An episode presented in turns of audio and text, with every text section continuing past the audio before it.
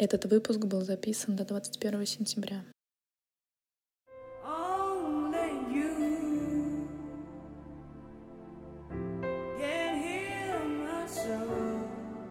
Всем привет! Это подкаст «Это вам не шутки» и с вами его бессменные ведущие Аня и Настя. И сегодня мы будем обсуждать 26-ю серию сериала «Клон». Надеемся, что вы сейчас находитесь в тепле, а не где-нибудь на улице под штормовым ветром, как сегодня были мы. Но у нас уже есть жертвы. Да, я бы хотела извиниться за свой, возможно, гнусавый голос и за вздохи и хрипы. Но вы же нас любите, поэтому потерпите, да? Я надеюсь, всего один выпуск. Не переоценивай себя. Ну все, приступаем к нашим линиям.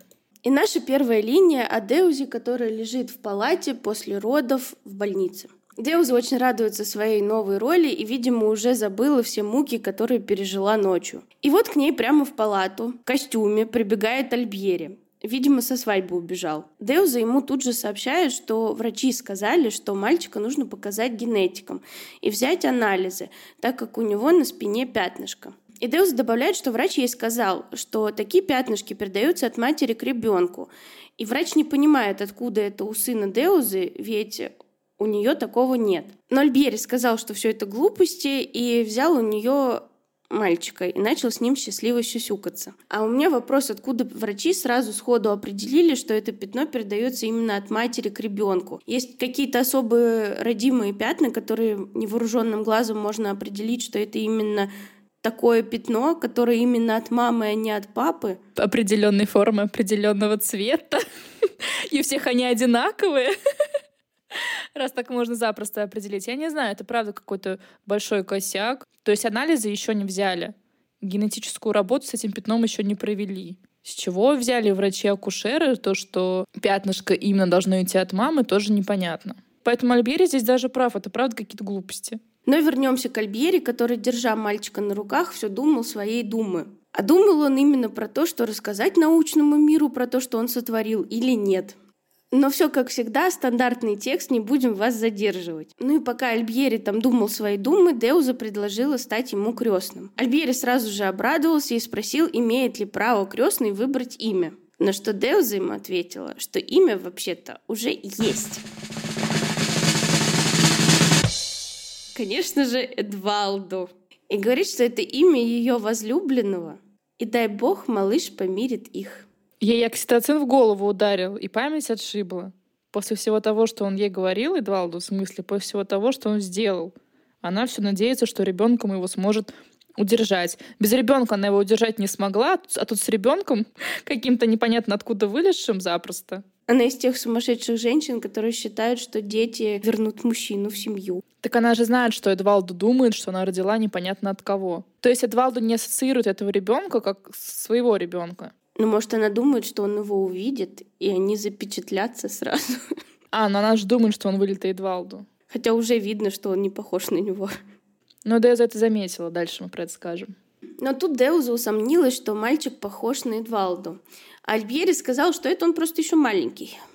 Чтобы вы понимали, ребенок блондин с белой кожей, который вообще не похож ни на Деузу, ни на Эдвалду. Альбери решил перевести тему и предложил дать второе имя ребенку, а именно Дьогу. И Деузе это имя очень понравилось. После этого Альбери уехал на свадьбу, но вскоре опять вернулся. Но Деуза уже выписали, ее забрала и Ветти. А в палате, когда приехал Альбери, была Лауринда, которая ему об этом и сообщила. А мне все интересно, почему и Ветти Лауринда не было на свадьбе? Чтобы не бесить Леонида с лишний раз. Ну, так Лауринда могла одна прийти. Или про это правда забыли уже. И только мы все помним, это только наши эти ниточки связываются между всеми персонажами.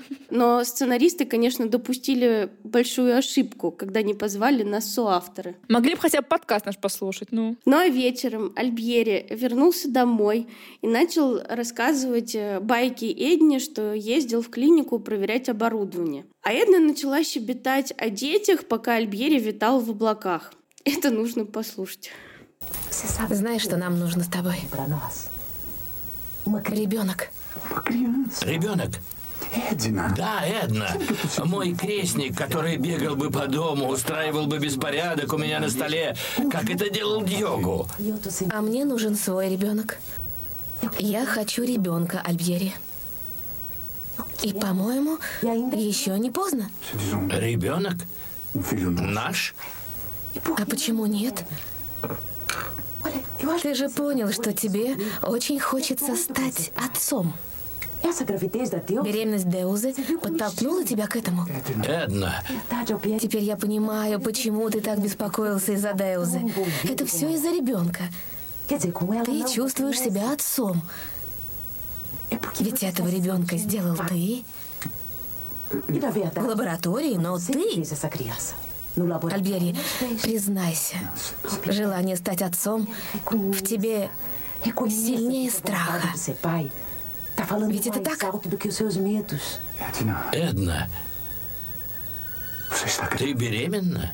Нет. Пока еще нет. Но я забеременею. Тебе не придется больше воспитывать крестников, Альбери. Я рожу тебе сына. Но Альбьери совсем не оценил эти слова Эдны и с лицом полного трагизма и обреченности пил свой чаек. Это саунд-дизайн.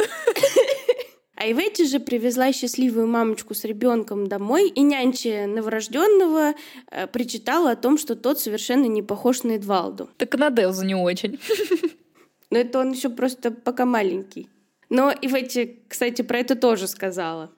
Деуза рассказала про второе имя сына, и Иветти была категорически против. И рассказала сильно урезанную версию про историю имени Диогу. Деуза, конечно же, сразу передумала, и подруги сошлись на том, что имя должно быть одно — Эдвалдинью. Пока что. Ну, давайте посмотрим, что у нас происходит на свадьбе, которая у нас еще не закончилась. Как вы помните или не помните, в прошлой серии Лукас увидел восточный танец, психанул и убежал в дом а Маиза стоит и продолжает смотреть в оцепенении на этот танец. И к ней подбегают обеспокоенные друзья Лукаса и говорят, что это была шутка. Просто Лукас постоянно говорил о танце, который видел в Марокко, и вот они решили преподнести ему такой сюрприз. А как это происходило, мне интересно знать. То есть они такие сидят в группе компании, и Лукас каждый раз, когда встречался с друзьями, говорил, какой он танец прекрасно видел в Марокко, жади, жади, жади, жади, или что. А про какой из танцев он рассказывал, мне интересно знать. Кстати, да, там же был еще и приватный танец. Так-то. И вот жалко, что нам этого не показали. Зато Альбьери в каждой серии страдает про клонов одними и теми же словами. Но тут уже и Маиза психанула и убежала в дом. Далва наорала на парней, мол, нашли время вспоминать о Марокко. А Маиза прибежала в комнату Лукса. Давайте послушаем диалог новоспеченных супругов. Что случилось? Маиза, оставь меня ненадолго. Мне не по себе. Почему, Лукас? Почему не по себе? Я вспомнил о Диогу. Неправда. Ты вспомнил о ней. О ней. О Жаде. Не выдумывай. Я не позволю тебе унижать меня перед всеми в день моей свадьбы. А что я сделал? Вошел в дом, и что из того? Что, нельзя побыть одному? Ты сбежал, Лукас. Сбежал. Ты не мог смотреть на танцующую девушку, потому что вспомнил о ней. Она танцевала этот танец для тебя. Я знаю, ты рассказывал. Даже если и вспомнил, что из этого? Что? Лукас, сегодня наша свадьба. А что же мне делать со всем, что я пережил до нашего знакомства? Порвать? Выбросить? По крайней мере, постараться скрыть это от меня. Я не хочу этого видеть. Ты тоже вспоминаешь о Дьогу, когда смотришь на меня. И я молчу. И ты со мной лишь потому, что я его брат. Но я никогда не выставляла это на показ. Никогда. Дай мне время, Маиза. Думаешь, никто не заметил твоего поступка? Все гости только об этом и говорят. Все знают, что ты оставил в Марокко. Лукас, сейчас же вернись к гостям. И изволь улыбаться. Нет, не сейчас. Сейчас. Или можешь вообще не возвращаться. И Лука сказал, что не вернется. Маиза сняла кольцо, кинула ему его в лицо и выбежала из комнаты. Тут и Леонида сдала вы тут как тут. Последняя побежала за Маизой, а Леонида спросил Лукаса, а что случилось? Действительно. Ну, вернемся к диалогу. В принципе, оба сказали в какой-то степени здравые вещи. Лукас не может вычеркнуть все, что было до Маизы, но, с другой стороны, он, очевидно, это не пережил, ну, жади. И к чему тогда было прыгать сразу же в другие отношения, да еще и почти сразу звать девушку замуж? Маиза сейчас предъявляет ему все то, что он сам ей рассказывал. И про что она сама же спрашивала его. Она же очень интересовалась отношениями между Лукасом и Жади. И она прекрасно понимала и понимает сейчас, что Лукас еще весь в жаде и вступил в отношения с Маизой просто потому, что не хотел быть один. Ну и Маиза, скорее всего, вступила с ним в отношения по этой же причине. Встретились два одиночества. Но ее обиду, конечно, тоже можно понять. Все-таки, коль дело дошло до свадьбы, она имеет право рассчитывать, что этот день пройдет хорошо, и что Лука сделал предложение из любви к ней, а не стремление забыть другую девушку. Хотя, конечно, последнее очевидно. Ей вот, может, не очевидно. Она-то думает, что предложение — это серьезный взвешенный шаг, а не вот это все. Но она же верит в их чистую светлую любовь, про которую ей напела Далва. Но в это же время она постоянно в сомнении, что Лукас помнит про Жади, нет? Ну, тоже верно. Ну, то есть здесь, конечно, мы не можем быть судьями, потому что все очень запутано, поэтому расходимся. Ну ладно, вернемся к героям. Маиза сказала Далве, что для нее все кончено, и пусть уже будет мужчиной Лукас. И добивается тогда Жади, раз любит ее так. Ну, правильно сказала. А Леонидас в это время преподает Лукасу бесценные уроки, как быть мужем. Говорит, все отрицай, знать не зная, кто такая Жади, даже если тебя застала жена на месте преступления и видела все своими глазами, отрицай. И она начнет в себе сомневаться. Газлайтинг, как он есть. Леонидас себе верен. Мне вот интересно, как он жил со своей женой, ну, с матерью Лукаса Диогу. Но они мало пожили. Ну, кстати, да, мы не знаем, сколько они были в браке, прежде чем родили близнецов. Но тем не менее. Ну, был таким же мерзким, властным человеком. Я тоже думаю, что с таким человеком достаточно тяжело ужиться вместе. Особенно, когда ты от него зависишь, как зависела мать. Но, может быть, близнецов. он с возрастом развил свои эти ужасные привычки. Ну, не знаю, на, тоже мне нашел какие знания передавать сыну. Но он его пытался научить работой работать. И манипулировать женщинами. Ну, черт с ним. Леонида спрашивает Лукаса, неужели он хочет расстаться с Маизой сейчас. И вот такая постановка вопроса уже подразумевает отрицательный ответ. Но Лукас, конечно, ответил, что нет. И Леонида за ручку повел сына мириться с невестой. Лукас с каменным лицом сказал Маизе «прости», надел кольцо. Маиза ему высказала, что она всегда была тактична, но теперь поднимает планку и не потерпит, если Лукас будет вмешивать Жади в их семейную жизнь. Но она справедливо, конечно, здесь это сказала. А Лукас ответил, ну я же попросил прощения, хватит тажади. У Лукаса, конечно, эмоциональное развитие, как у пятиклассника. А с другой стороны, в кого ему быть эмоционально развитым? Ну не в отца же. Ну, как бы то ни было, молодые помирились и вышли к гостям, держась за ручки. Леонидас призвал гостей выпить шампанского за молодоженов. Маиза и Лукас выпили на брудершафт, и все гости зааплодировали. Сопроводили их свадебную машину, облепленную какими-то лентами, как будто бы, знаешь, голубиным пометом закидали. Причем эти ленты волочились по асфальту. Мне кажется, это очень опасно так ездить. это же специальная традиция.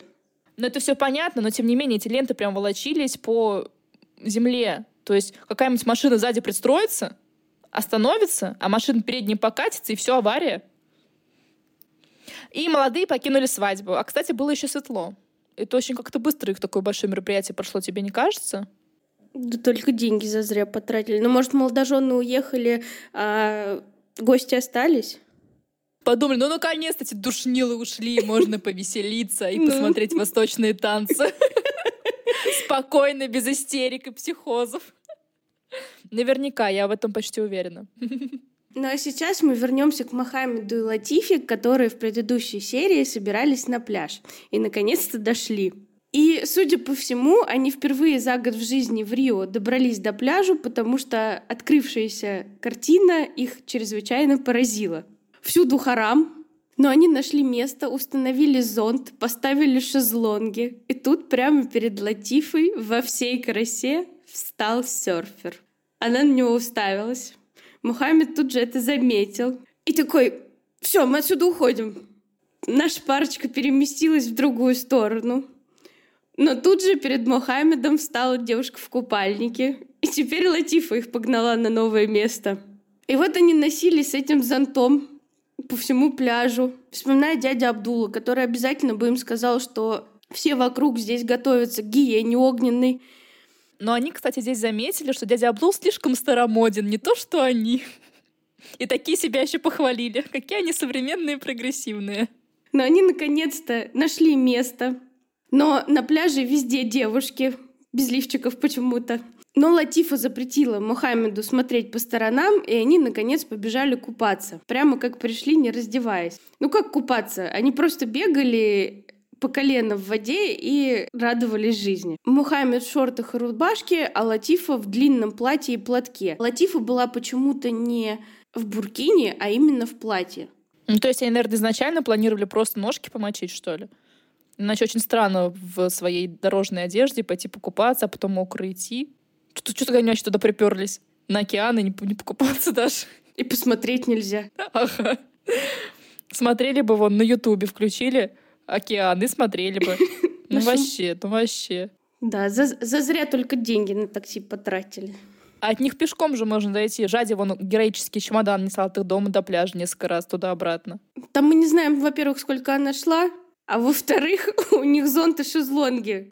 А, ну, кстати, да, да. У них ноша с собой. И Мухаммед вон с голыми коленками. Ему вообще в таком виде нельзя по улице гулять. Ну, вообще-то он прогрессивный. Это мы тоже скоро узнаем. Насколько, до какой степени. Ну, а посмотрим, что у нас там в Марокко. В своем доме Жади собралась к дяде Али и сообщила об этом Назире. А та говорит, что сначала сделай мне чай. Жади рявкнул, что она вообще-то уже уходит, и служанка ей чай принесет. Назира говорит, нет, хочу, чтобы ты мне принесла чай. Жади ни в какую, Назира, конечно, вынесла ей мозг. Послушаем. Ты прикидываешься овечкой. Твоя внешность обманчива. Ты не любишь Саида. Никогда не любила. Ты думаешь лишь о том бразильце. Все, что о тебе говорят, это правда. Ты непорядочная, Жади.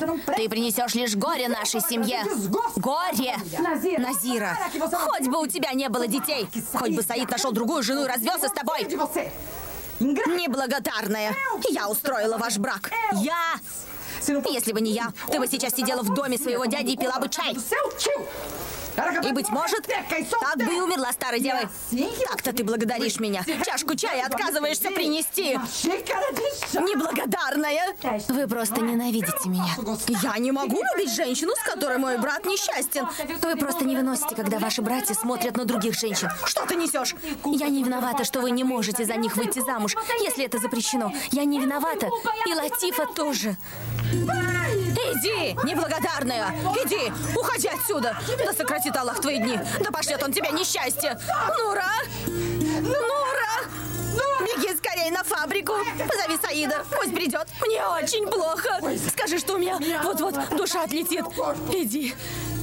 Быстрее, а то он не застанет меня в живых! Мне понравилось Назирина, если бы не я, то сидела бы ты Жади сейчас у дяди и пила чай. И что в этом плохого? Жади там и так каждый день трется и пьет чай и гадает на кофейной гуще.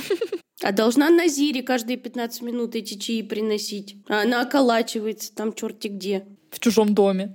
Вообще. Жади, конечно, довела Назиру до истерики, и так, как мы слышим, приказала служанке бежать на фабрику и привести Саида, потому что сестра скоро отдаст Богу душу. Но мне почему-то кажется, что умирающие так не вопят. Я удивлена, что Саид ее с фабрики не слышал. Это предсмертный крик был. Агония. А Али очень обрадовался, что Жади такая нарядная ходит для мужа, но говорит, ты слишком худая. Это только на Западе любят тощих, но это они неправильные.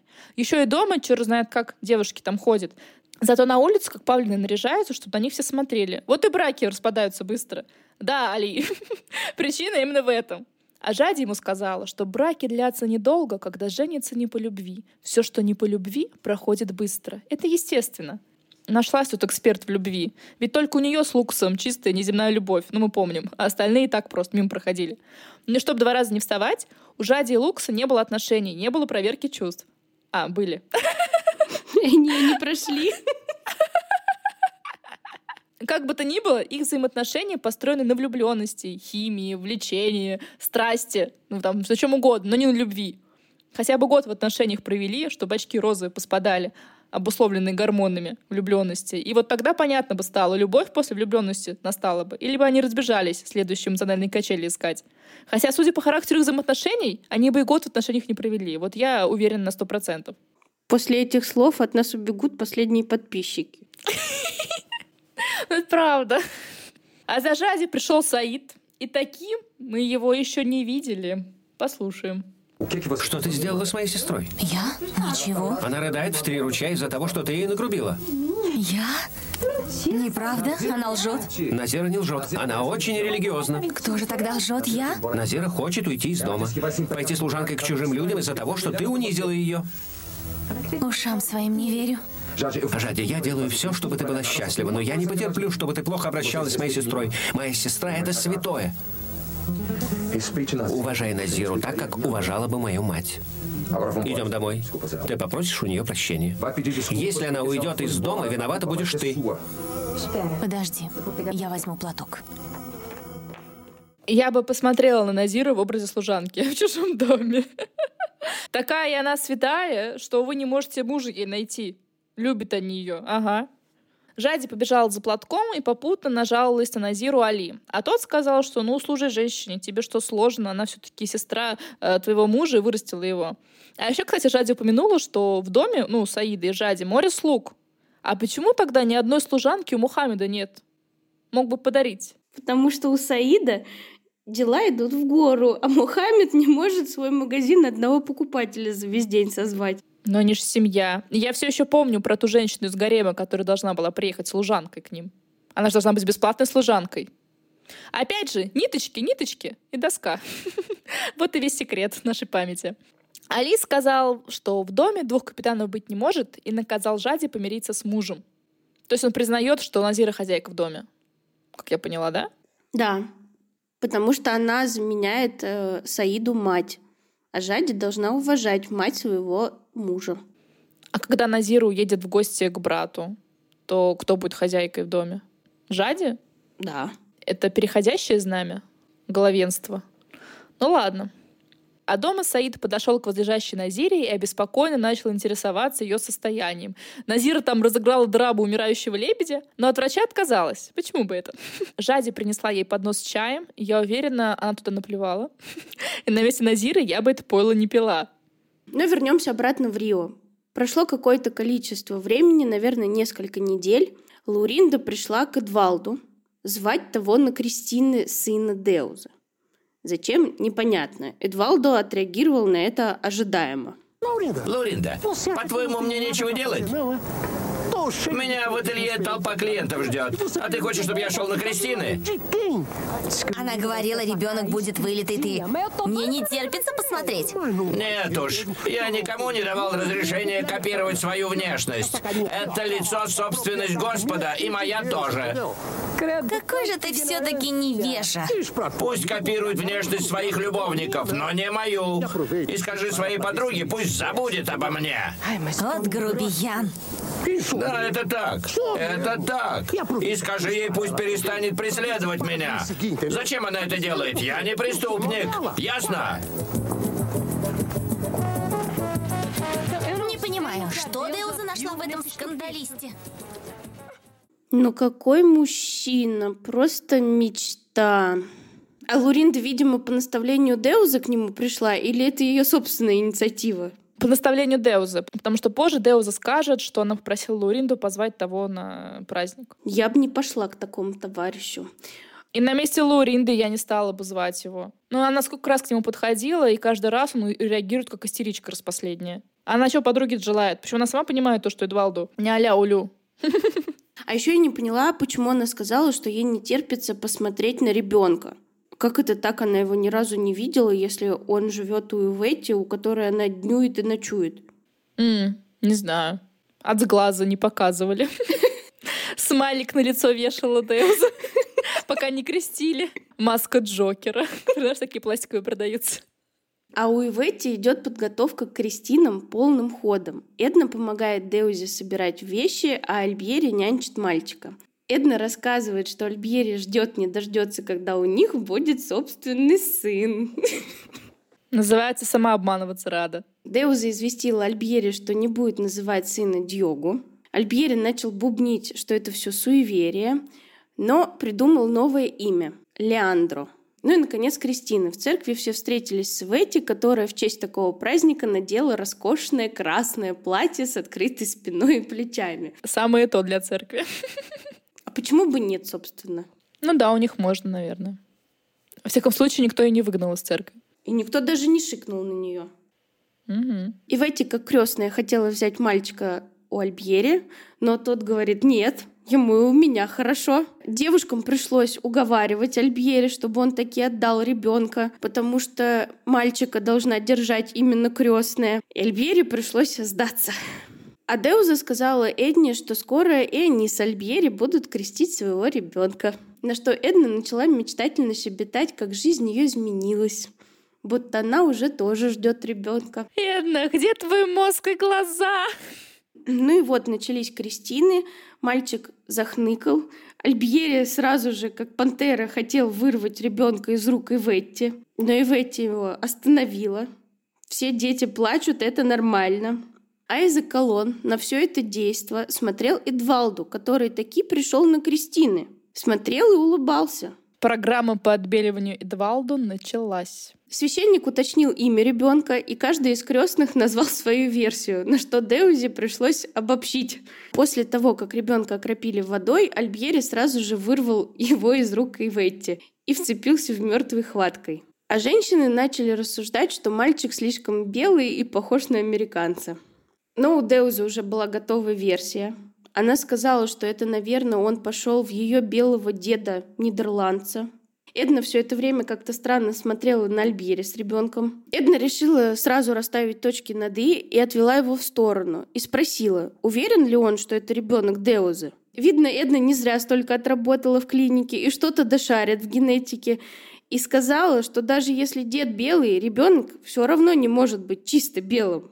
Но, видимо, это тоже суеверие по версии Альбьери. Он сказал не говорить глупостей и не компрометировать его. Ребенок Деузы и все. На этом точка. Наконец все вышли из церкви, и почему-то там было еще очень много каких-то людей. Наверное, наблюдатели, но мы не знаем, кто это. И Эдвалду почему-то никто не заметил. Он остался один в церкви, вышел из-за колонн и начал предъявлять святому. Это Шпетиту Санта, по-моему, да, называется, которому он в начале сериала ставил свечки. Да, им, ему, но он его тут э, не назвал по имени почему-то. Это я просто на внимательность. Эдвалдо начал говорить о том, что получил удар под дых и виновата во всем Деуза, и она ему больше не нужна. И добавляет, хотя мы с тобой можем договориться. О чем? Непонятно. Говорит, куплю большую свечу, но не хочу, чтобы Деуза вернулась. О чем он тогда собрался договариваться? О том, чтобы Деуза не вернулась? Или о том, чтобы она вернулась? Нет, это дано только наоборот. А после Кристин Альбьери и Эдна вернулись домой, и Эдна все рассуждала про возможную ошибку при оплодотворении. Альбьери не смог это терпеть и резко ей заявил, что если кто и совершил ошибку, то это Симоне.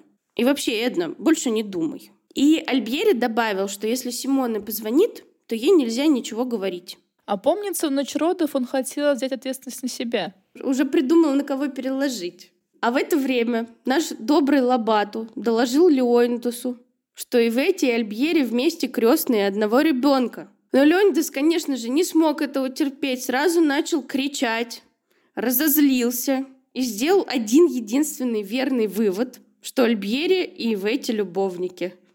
Лабата опять наступил на те же грабли. Зачем он что-то докладывает про Иветти? Хорошо еще Лабату не попало в этот раз. Потому что Леонидас сразу выбежал из офиса в бешенстве на парах.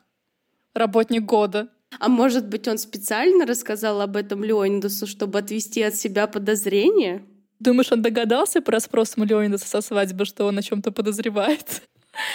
Герой-любовник Лобату. Герой-любовник Альбьери, конечно, более правдоподобно звучит. Конкуренция. Но вообще, мне кажется, что Лобата специально накидывает э, мыслишек в воспаленный мозг Леонидаса, чтобы тот убегал с работы и не отсвечивал в офисе и не давал глупых заданий. Но либо Лобату, может быть, таким образом хочет иметь э, время и возможности проявить себя, пока Леонидас там взбешенный бегает по всему Рио, охлаждает пар. У нас уж с тобой теория заговора. Нам нужно на сайт конспирологов. Но оставим пока что Леонидаса, его пары, и Ветти, и всех прочих. И посмотрим, что уже с нашими молодоженами. А Лукас и Маиза съездили в медовый месяц в Сальвадор. И нам показали кучу фотографий, как они там у каждого столба обнимаются, целуются, но как-то их совсем куц вырезали и вставили на фонд их достопримечательностей. Какой-то халтурщик их, фотошопер. Домой они вернулись вполне счастливые. И Дава была им, конечно, очень рада. Леонидас тоже был счастлив за молодых, но говорит, хватит отдыхать, пора работать. Дава спросила Маизу, как себя вел Лукас. А та ответила, что он вел себя как любящий муж. И причем это было так сказано, будто бы он роль любящего мужа играл, и хорошо справился с ролью. Леондес им торжественно объявил, что отныне домом будут командовать молодые, а он будет скромным постояльцем. Ну, конечно, посмотрим мы, каким он будет скромным постояльцем. Маиза тут же сказала, что можно сделать ремонт, и Леондес спросил, что она хочет переделать. Да все нужно переделать. Мы помним по флешбекам из детства Лукаса, что дом не ремонтировался с тех пор, как Лукас и Диогу были маленькими и бегали там меж столов. Да и тогда непонятно, когда в последний раз был ремонт. Мэйзи сказала, что поскольку скоро в доме будут дети, то нужно сделать детскую, и она хотела бы это сделать в комнате Диогу. И при этих словах с Леонидас сошла вся улыбка, и он резко сказал «нет». Мэйзи аж подпрыгнула бедненькая. Леонидас говорит, что комната принадлежит ему, а в остальной части дома делать, что хотите. Но это не точно. Прошел еще, наверное, год или даже полтора, и нам уже показывают, как маленький Лео неуверенно ходит. А Альбьери с ним играет и безумно счастлив. А Эдна за маникюром сообщает Деузе, что перестала принимать противозачаточные таблетки, но все никак, не получается у нее забеременеть. И Эдна считает, что, наверное, от нервов. И на этих словах в дом заходит Альбьери и непрестанно целует Лео. И Эдна говорит, что скоро у Лео будет маленький товарищ для игр. Альбьери ей отвечает, что у него уже есть большой товарищ для игр. В наше время это опасно звучит. В любое время это опасно звучит. Но Деуза говорит о том, что завтра хочет отвезти мальчика в клинику. Нужно показать Жулио и всем остальным. Но Альбьери ей строго-настрого запретил. А почему я не поняла? Ну, Жулио просто слишком молод, чтобы застать э, Лукаса и Диогу маленькими. А, я поняла, почему. Почему? Потому что тогда сразу все поймут, что это ребенок не Деуза, потому что он белый. И поймут, что ошибка и сообщать Симона, а та сразу поймет, что Альбьери не так просто убил 32 яйцеклетки. Вот почему. Прямо осознание в прямом эфире. А дома у Ферасов Далва отбирает фото маленького Дьогу по просьбе Альбьери. А рядом с ней в это время Лукас. И заходит Леонидас и зовет сына на работу. А Далва начала что-то говорить, э, мол, Альбьери хочет поговорить с Леонидасом. На что Леонидас начал гавкать, что говорить он ни с кем не будет. У него времени нет, а проблем много есть. Далва попыталась узнать у Лукаса, что это такое, почему Леонидас, услышав имя Альбьери, становится берсерком. Но Лукас, конечно же, как всегда, ничего не знает. Ну вот, прогнав из дома этих мужчин, Далва пошла в магазин и увидела в парке Альбьери с Лео. Альбьери, завидев Далву, которая орала «Альбери! Альбери!» Быстро схватил Лео и повернул к Далве спиной. А Далва подошла к Альбери и попросила показать ей ребенка. Ну а в следующей серии мы узнаем, чем закончится рандеву Далвы и Альбери. Наконец снова увидим Назиру в Рио и посмотрим, как продвигается план Жади по побегу из дома. Не переключайтесь и подписывайтесь на нас везде. А где? На Яндекс Музыке, во ВКонтакте, в Телеграм-канале, на Apple подкастах, где мы же есть. А по какому названию нас можно найти? Это вам не шутки. Ура! Пока!